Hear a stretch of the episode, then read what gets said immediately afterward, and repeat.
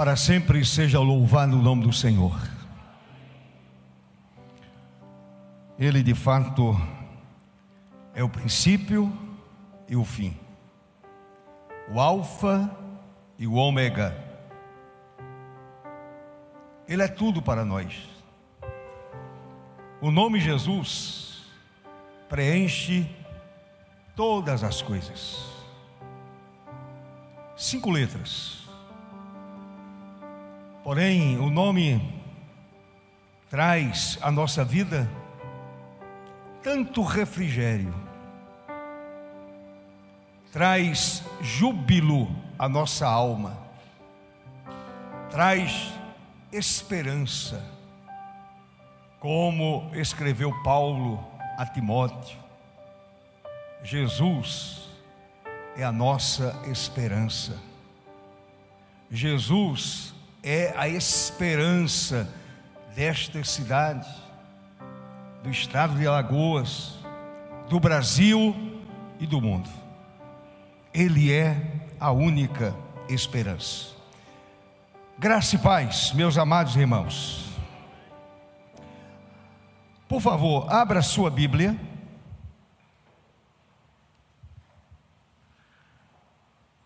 No Evangelho do Senhor, Evangelho do Senhor Jesus, escrito por João, cognominado o apóstolo do amor.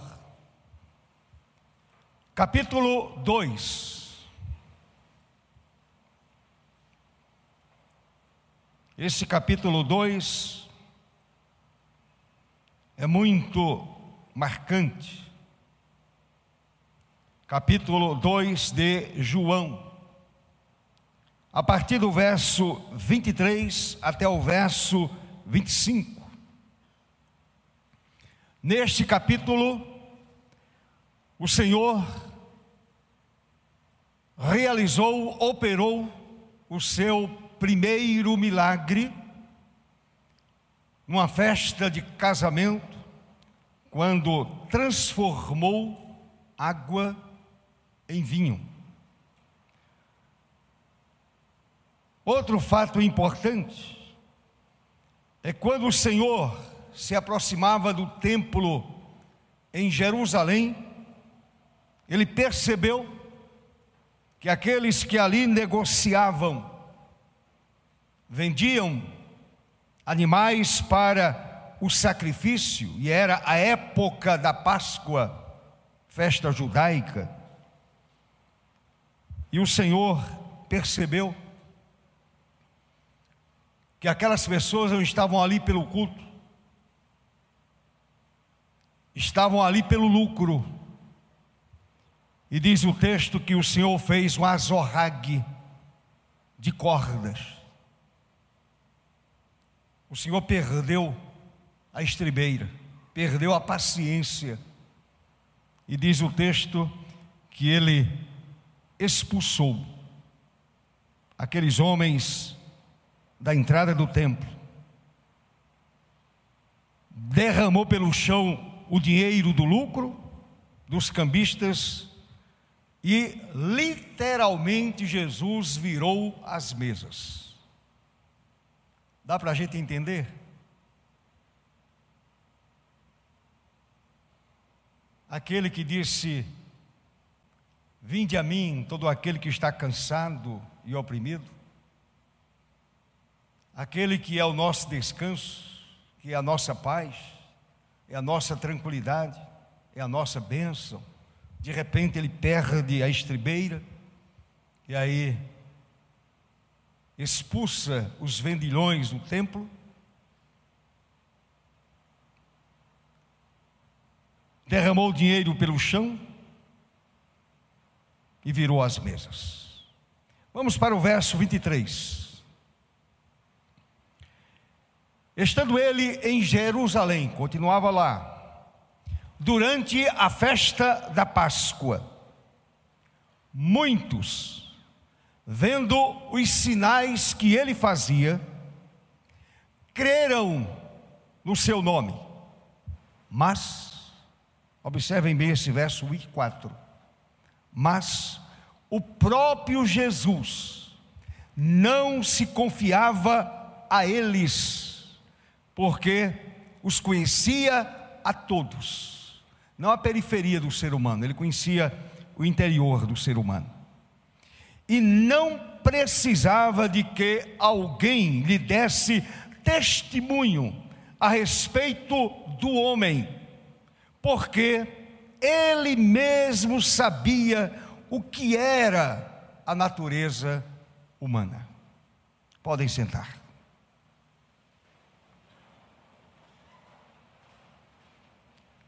Curve a sua cabeça, feche os olhos, vamos à presença do Senhor.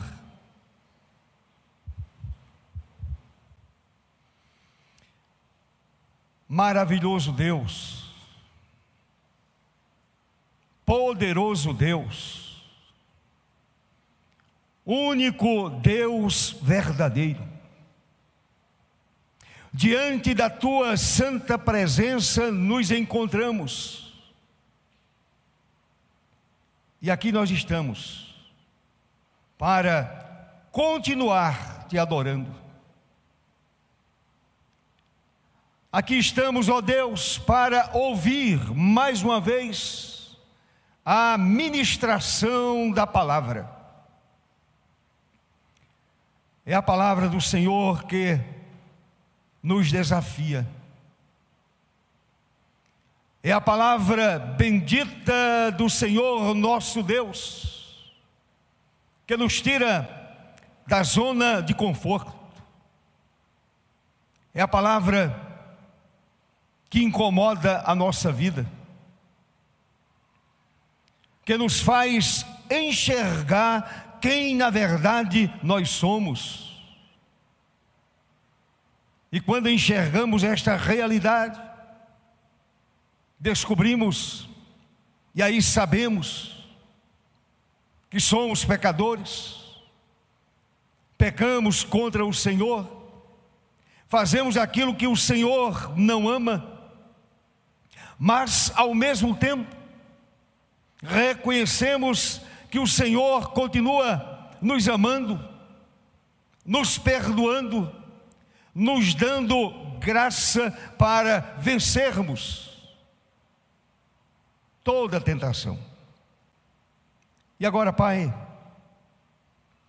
pelos méritos do teu amado Filho Jesus, continua falando com o teu povo, continua ministrando ao coração do teu povo, e usa-me como instrumento em tuas mãos, para o louvor da tua glória. Assim oro e agradeço pelos méritos de Jesus, nosso Senhor. Amém. Amém.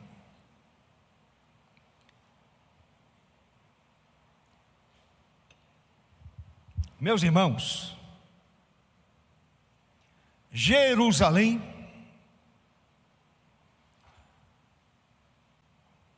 vivia dias de muita movimentação. Judeus de todas as partes estavam na cidade para a comemoração da festa da Páscoa. Festividade que durava sete dias. Durante esses sete dias, o Senhor Jesus permaneceu em Jerusalém, e ali o Senhor fez sinais, ou milagres.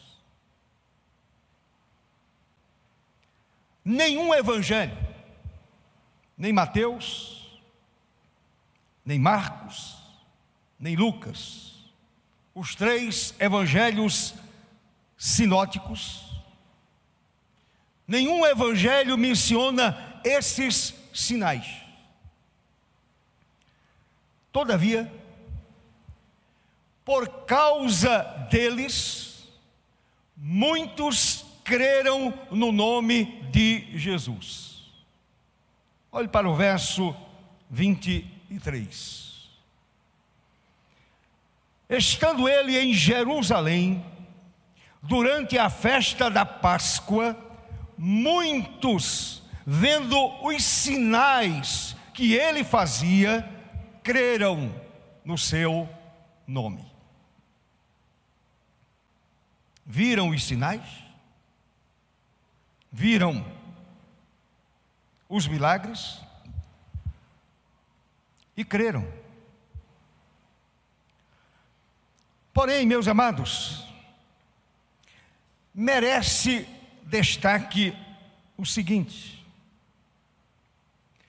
a aceitação do nome de Jesus, naquele momento, para aquelas pessoas, para aqueles judeus, não implicava no reconhecimento de que ele era o Mestre e o Senhor, nem tampouco o viam como Cristo, o Filho de Deus.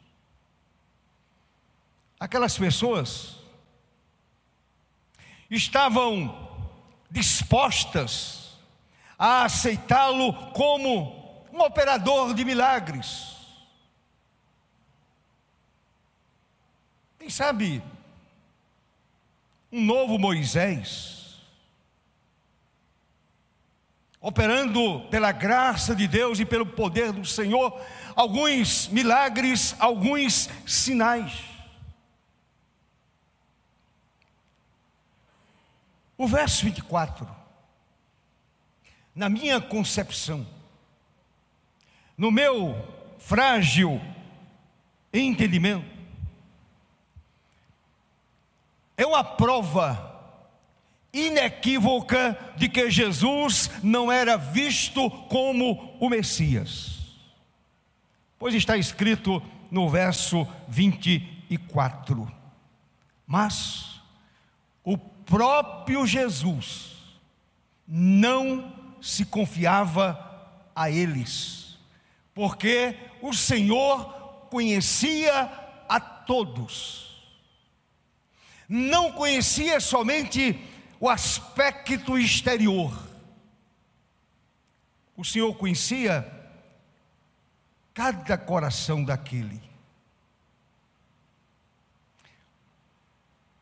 O Senhor conhecia de forma absoluta cada indivíduo que se curvou diante daqueles sinais e festejando o nome de Jesus se curvaram diante dos sinais, reconheceram os sinais e se curvaram ao nome de Jesus. Mas vejam bem, a grande verdade é que aquele que conhecia com autoridade aquelas pessoas, o Senhor conhecia cada pessoa que estava em volta dele. O nosso Senhor não se deixava enganar por exterioridades ou por profissão de fé que não era fruto de corações transformados.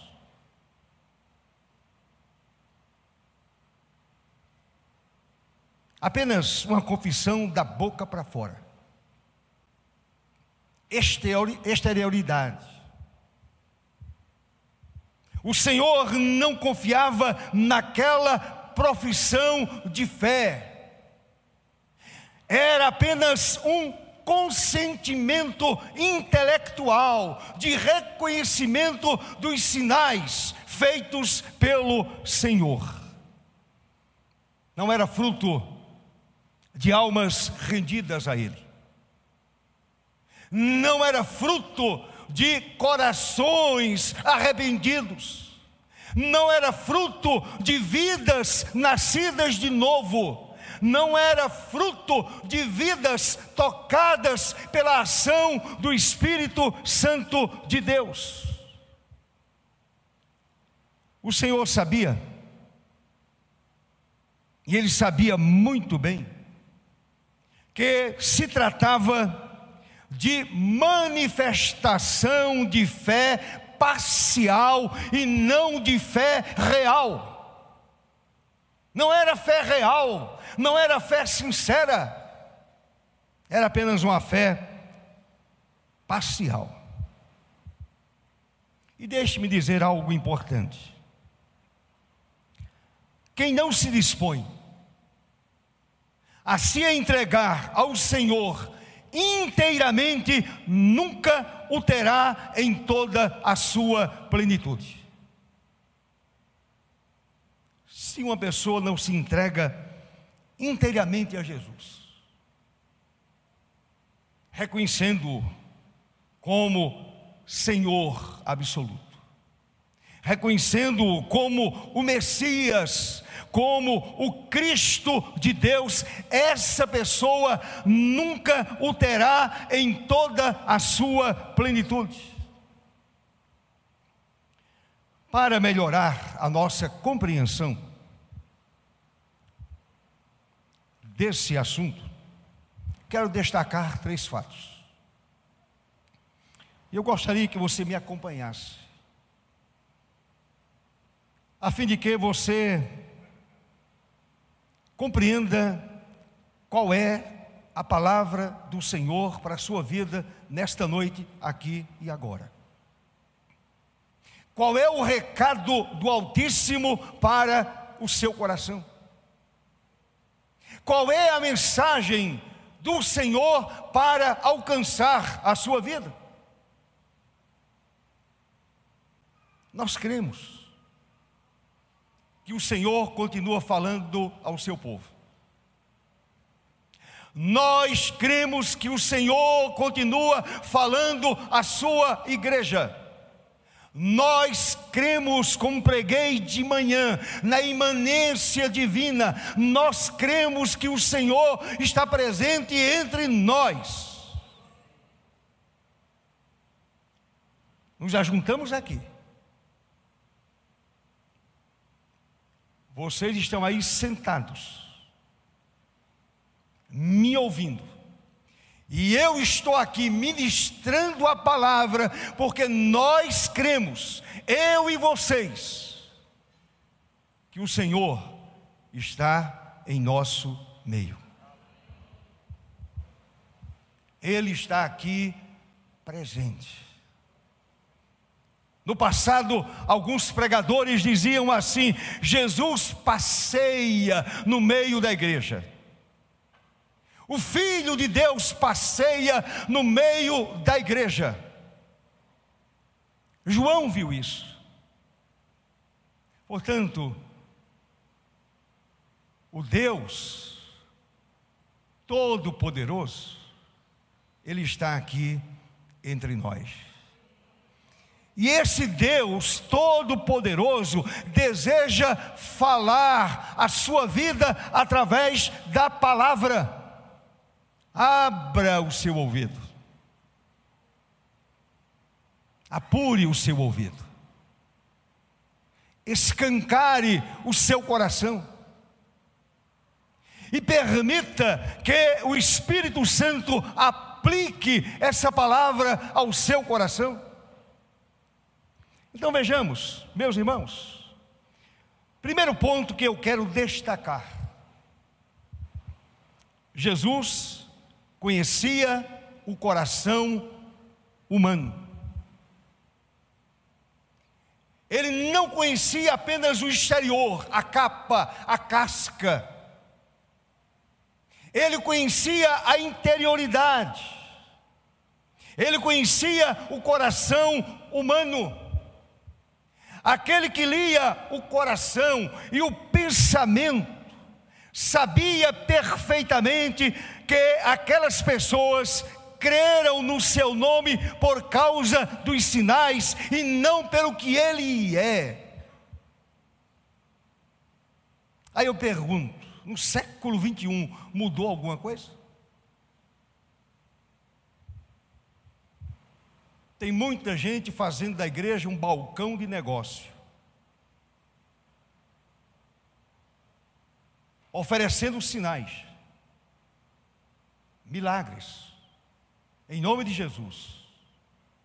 E as pessoas vão a essas reuniões, não pela pessoa de Jesus, mas por aquilo que ele pode oferecer.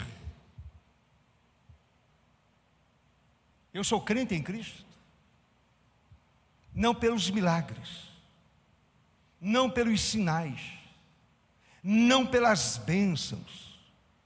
Eu sou crente porque Ele é Deus e eu sou pecador. E como pecador, eu preciso de um redentor. Como pecador, eu preciso de Jesus. Eu preciso do Salvador bendito. De forma que aquelas pessoas creram no nome do Senhor por causa dos sinais e não pelo que ele é. Daí a afirmação dos versos 24 e 25. Olhe para o verso 24 e olhe para o verso 25. Está escrito no verso 24: Mas o próprio Jesus não se confiava a eles, porque os conhecia a todos. Verso 25. E não precisava de que alguém lhe desse testemunho, um vizinho, um conhecido, uma pessoa conhecia alguém ali do grupo. E não precisava de que alguém lhe desse testemunho a respeito do homem, qualquer homem, porque ele mesmo sabia o que era a natureza humana. O Senhor conhece a minha natureza humana. O Senhor sabe exatamente quem eu sou. Eu nem me conheço direito, mas o Senhor me conhece. Ele conhece o meu assentar, Ele conhece o meu levantar, Ele conhece os meus pensamentos, Ele conhece tudo a meu respeito. Mas deixe-me dizer algo importante. A natureza humana é muito atraída pelos fatos, que não podem ser explicados logicamente. A nossa atenção é atraída por fatos que não podem receber uma explicação lógica. Por exemplo, Moisés, quando ele observou, quando ele viu aquela sarça que ardia e não se consumia, ele se aproximou. Aquilo era algo inexplicável. Ele foi atraído por aquela visão. E nós somos assim. Somos atraídos por fatos que não são explicados logicamente. O coração humano é atraído por coisas sensacionais, segundo as próprias palavras de Jesus em João 4:48. O coração humano é atraído por sinais, por milagres. Querem um exemplo? Basta aparecer um suposto pregador do Evangelho, falando a respeito de sinais, de milagres, de curas, as pessoas são atraídas e multidões afluem para ouvir e ver aqueles sinais que serão feitos por aquele homem, por aquela pessoa. É a, é a nossa natureza humana. Eu lembro de uma vez em Caruaru, apareceu um suposto missionário, armou um palanque numa praça lá em Caruaru, pertinho da casa da gente, pertinho da igreja que eu era membro, a igreja congregacional. Ele armou aquele palanque, divulgou o trabalho, dizendo que estaria fazendo milagres em nome de Jesus, estaria apresentando sinais. Meus irmãos, a multidão afluiu. Paralíticos, coxos, cegos. O homem ia operar milagres. Ele prometeu sinais, ele prometeu cura, e as pessoas afluíram, ninguém saiu daquela reunião curado. Foi um grande engodo, uma grande armação.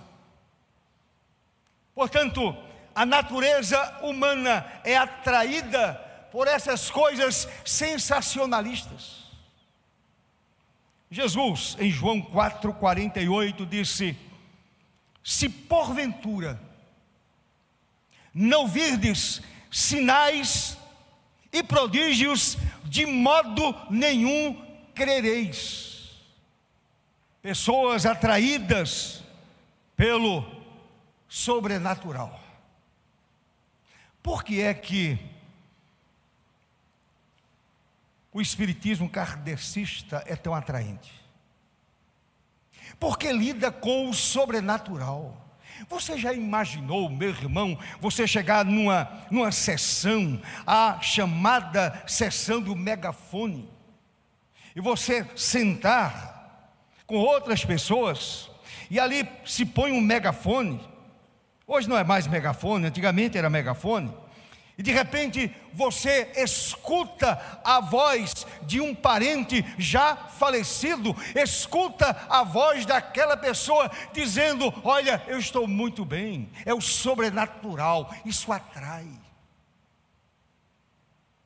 Alguns anos atrás, já faz muito tempo, eu li um livro interessante: Espiritismo, fraude cativante. Cativa o ser humano. Cativa a natureza humana atraída pelo sobrenatural, falar com alguém que já partiu, ouvir a voz de um parente que já partiu, isso atrai a natureza humana. E aquelas pessoas estavam indo para ouvir Jesus, não por ele, mas pelos sinais e milagres que o Senhor estava fazendo. Infelizmente, muitos seguem esse mesmo padrão de fé, com base nos sinais e prodígios, mas não querem saber da palavra, palavra de Deus, palavra genuína de Deus, palavra que dá fogo ao coração. Eu não sou atraído por sinais. Creio que o Senhor pode curar. Eu oro pelo enfermo. Eu creio que o Senhor pode realizar qualquer coisa, qualquer milagre, Ele pode efetivar qualquer sinal, Ele é Deus. Mas quem dá fogo à minha vida é a palavra. O que traz fogo ao meu coração, o que traz fogo à minha mente é a palavra de Deus, é a oração sincera diante do Senhor. É a palavra que dá sentido à minha vida, é a palavra que dá sentido à sua vida, é a palavra que dá sentido à vida de todo eleito de Deus. É este livro.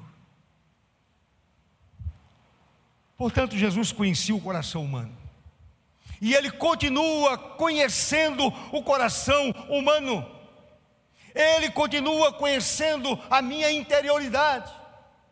Ele conhece a minha natureza. Ele não precisa ler nenhum tratado psicológico para conhecer a natureza humana. Ele é Deus, Ele nos conhece perfeitamente. Segunda coisa, para alguém ser salvo, não basta apenas crer em milagres.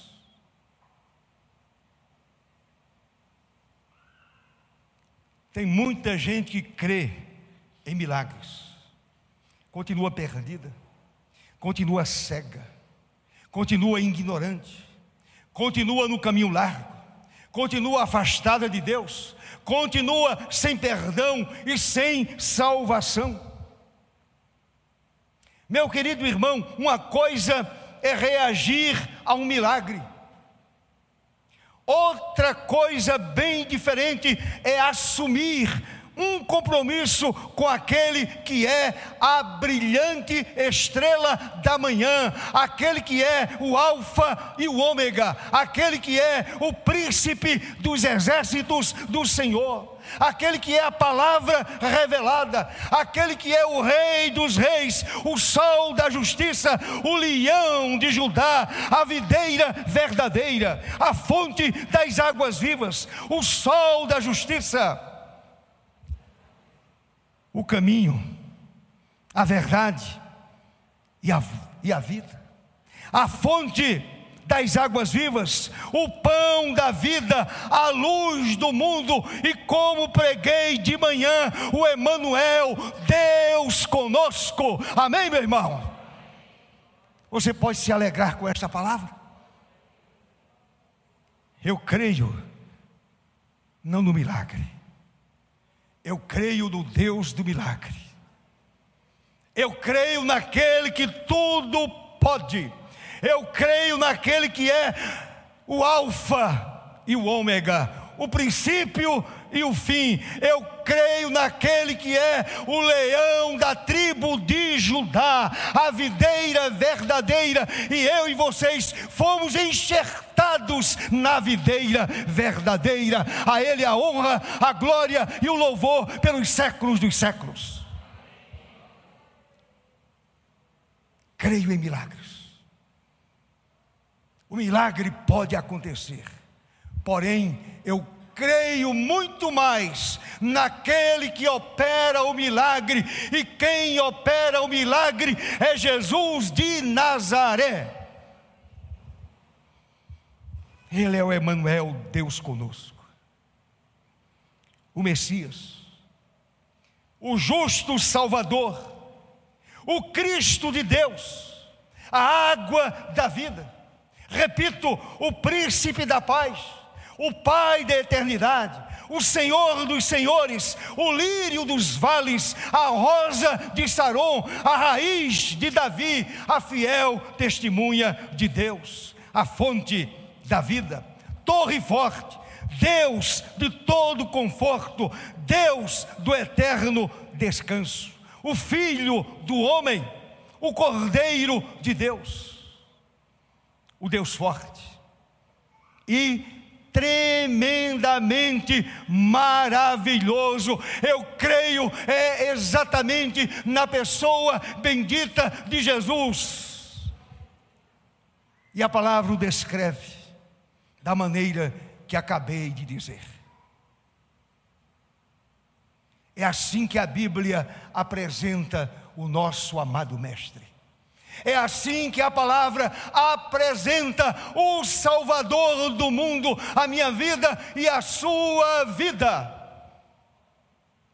E nós estamos alicerçados nele.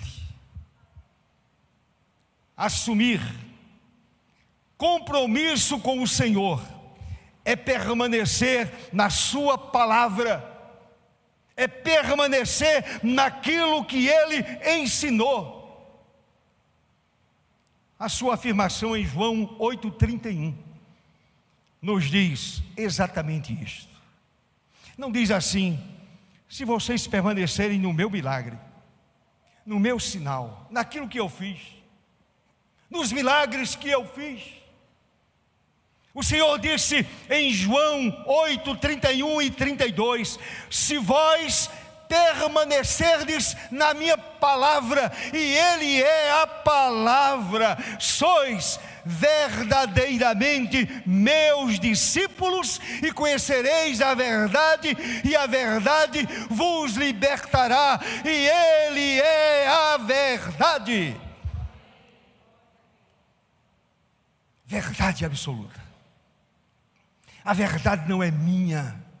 A verdade não é da denominação, a verdade não é de nenhuma igreja, a verdade é Cristo, a verdade é Jesus, e essa verdade liberta o homem dos seus pecados. Para alguém ser salvo, não basta apenas crer em milagres para alguém ser salvo, precisa escancarar o coração e receber a Jesus como Senhor e Salvador, assumindo compromisso com Ele. Em terceiro e último lugar,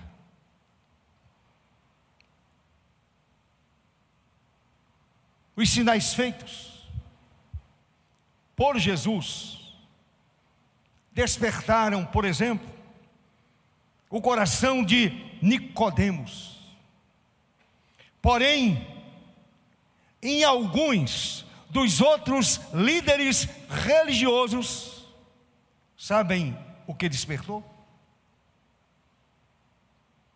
Não fé. Não consentimento de que ali estava o Messias. Despertou o desejo de matá-lo.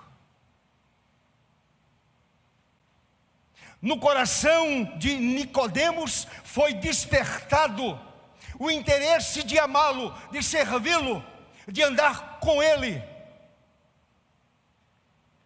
Nos demais líderes, o coração foi despertado com um forte desejo de matá-lo. Observe o que Jesus disse a Nicodemos. João 3, verso 2. Aliás, o que Nicodemos disse a Jesus. João 3, verso 2. Rabi, mestre, sabemos que és mestre vindo da parte de Deus. Porque ninguém pode fazer estes sinais que tu fazes, se Deus não estiver com ele. Sabem o que aconteceu? Quando Nicodemos proferiu estas palavras, aquele que ler o coração e ler o pensamento, leu o coração de Nicodemos, e o Senhor sabia que havia sinceridade nas suas palavras. Não era uma profissão de fé da boca para fora. Aquele que lia o pensamento e o coração percebeu que havia sinceridade nas palavras de Nicodemos. Ao fariseu Nicodemos, e ele era um fariseu. O Senhor revelou qual é o maior milagre.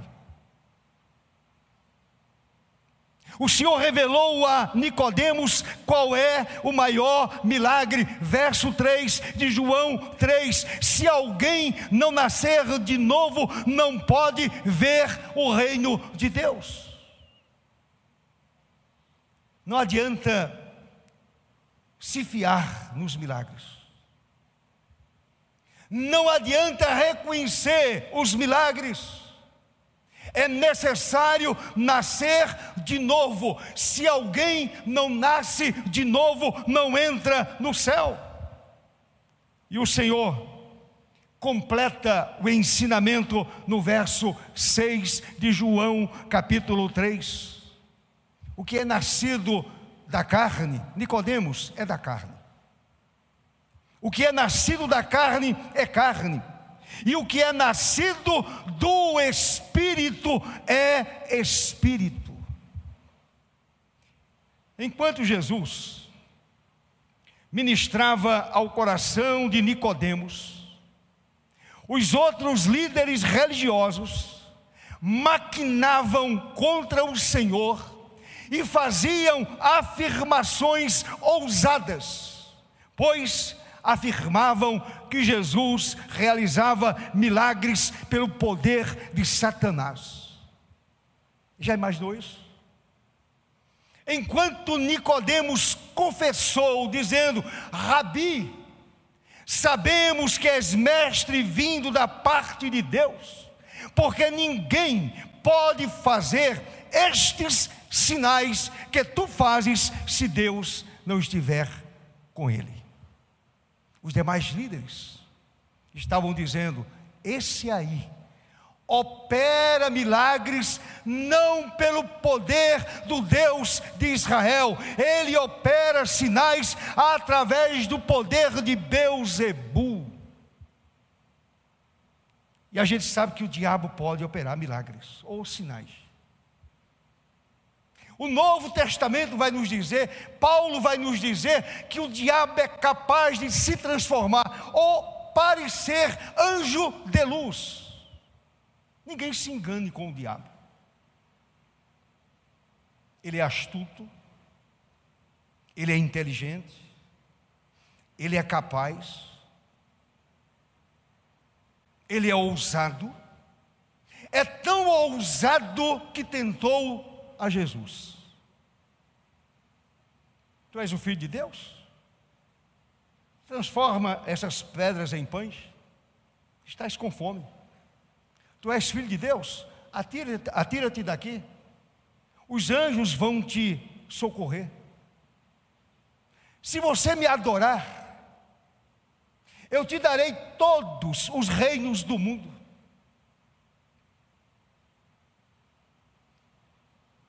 Não tentarás ao Senhor teu Deus.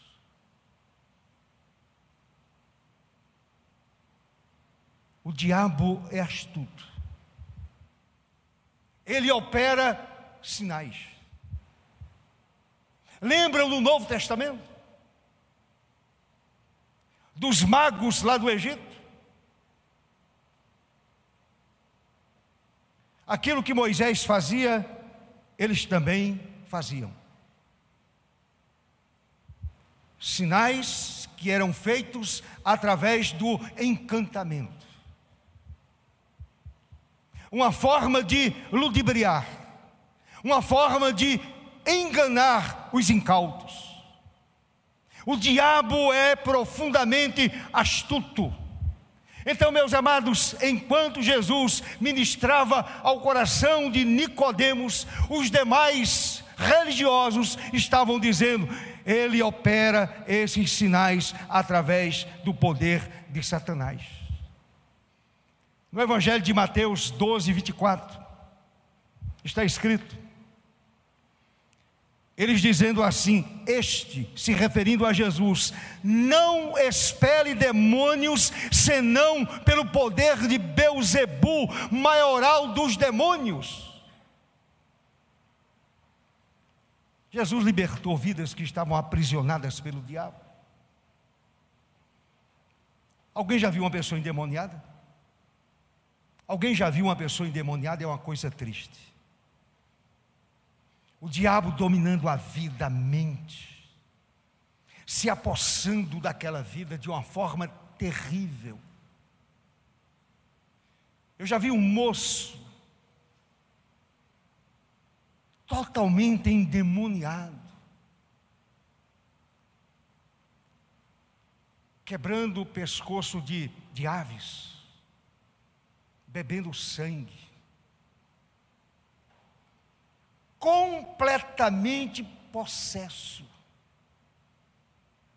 Eu lembro que quando cheguei àquela residência, um domingo à tarde, Aquele moço estava no quintal daquela casa, jogado ao chão, completamente possesso. E quando me aproximei, e eu falei no nome de Jesus, aquele demônio deu uma gargalhada assustadora, dizendo assim: muito mais poder tenho eu. E não adianta. Eu estava longe daqui.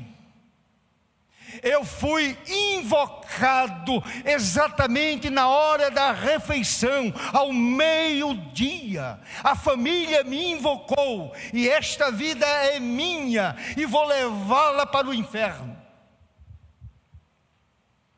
Meus irmãos, eu nunca vi um demônio tão furioso. Eu estava acompanhado de Josilete e de um presbítero da igreja, já está no céu. E o presbítero Zorildo aproximou daquele moço, ele deu a cusparada nojenta no rosto do presbítero Zorildo aquela coisa suja. Tomou todo o rosto de Zorildo. E meus irmãos, a luta foi muito grande. Para encerrar a história, quando aquele demônio bateu em retirada, eu estava completamente exausto suado, cansado. E eu era bem jovem. Me sentei numa cadeira, completamente exaurido. Não havia força nenhuma em mim mais. Eu estava super cansado.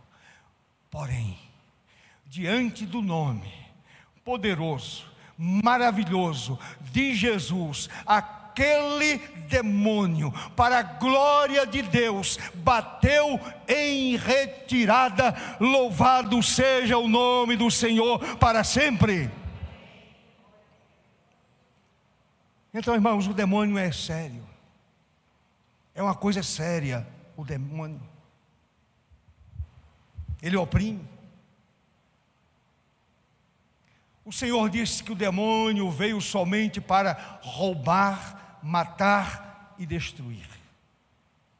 E as pessoas estavam dizendo que Jesus estava expelindo demônios pelo poder de Beuzebu, o maioral dos demônios. Jesus veio para libertar o homem dos demônios.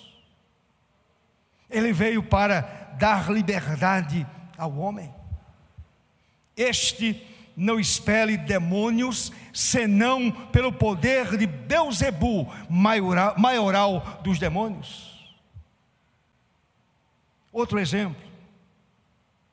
Um cego de nascença é curado pelo Senhor. E os fariseus interrogaram o que nascera cego. E também interrogaram seus pais. E fizeram a seguinte afirmação: este homem não é de Deus. Líderes religiosos, este homem não é de Deus. João 9,16. O Senhor devolveu a visão àquele moço que nascera cego. E agora, aqueles líderes religiosos dizem: aquele moço, esse homem não é de Deus. Mas voltando para Nicodemos. Nicodemos creu e foi alcançado pela bênção da salvação. Outros líderes atribuíram os sinais que Jesus fazia ao poder de Satanás. E com esta afirmação cometeram o pecado de blasfêmia. Cometeram o pecado de blasfêmia. Muitos que creram no nome de Jesus fizeram uma profissão de fé baseada nos sinais, e por conta disso o Senhor não se confiava a eles. Não havia sinceridade na alma, não havia sinceridade no coração. E quero concluir dizendo: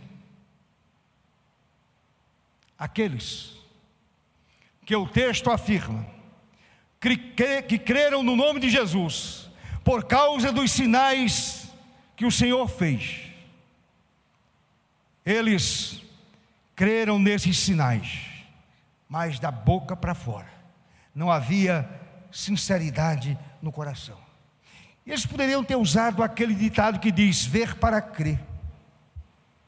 Eu preciso ver para crer. Deixe-me dizer, este ditado não é bíblico, não é cristão. Primeiro devemos crer para depois ver. Os milagres servem apenas para nos conduzir à palavra, e a palavra gera a fé salvadora. A fé vem pelo ouvir, e ouvir a palavra de Deus. Não é o milagre que opera a fé salvadora, quem opera a fé salvadora é a bendita palavra do Senhor. E eu termino com as palavras de Paulo em Romanos 10, verso 17. E assim, a fé vem pela pregação, e a pregação pela palavra de Cristo Jesus. Eu creio em Jesus. Ele sim pode operar milagres. Mas o que me atrai a Ele não são os milagres, os sinais. O que me atrai a Jesus é a Sua graça, é a Sua bondade, é a Sua misericórdia, é o Seu amor. O que me atrai a Jesus é Ele me dizer: Eu sou o caminho, a verdade e a vida. Ninguém vem ao Pai senão por mim. O que me atrai a Jesus é a verdade que ele nos apresenta. E ele mesmo é essa verdade consolidada. Verdade absoluta. É em Jesus que nós cremos. É em Jesus que eu creio. É em Jesus que a igreja crê. Portanto, ele pode operar milagres, sinais ele pode fazer um milagre, um portento maravilhoso aqui e agora. Ele pode curar uma pessoa, ele pode curar um cego, ele pode ressuscitar um defunto. Eu creio nisso. Ele pode. Mas não são essas coisas que me atraem. O que me atrai é o próprio ser de Jesus. O que me atrai é aquilo que Jesus, na verdade, é. Ele é o Deus que se fez carne. Ele é aquele que morreu no meu lugar. Ele é aquele que vai me conduzir para a eternidade. E eu chegarei lá seguro, porque Ele está na minha vida, Ele está no meu coração, Ele está na sua vida e no seu coração. Assim o Senhor nos abençoe. Amém.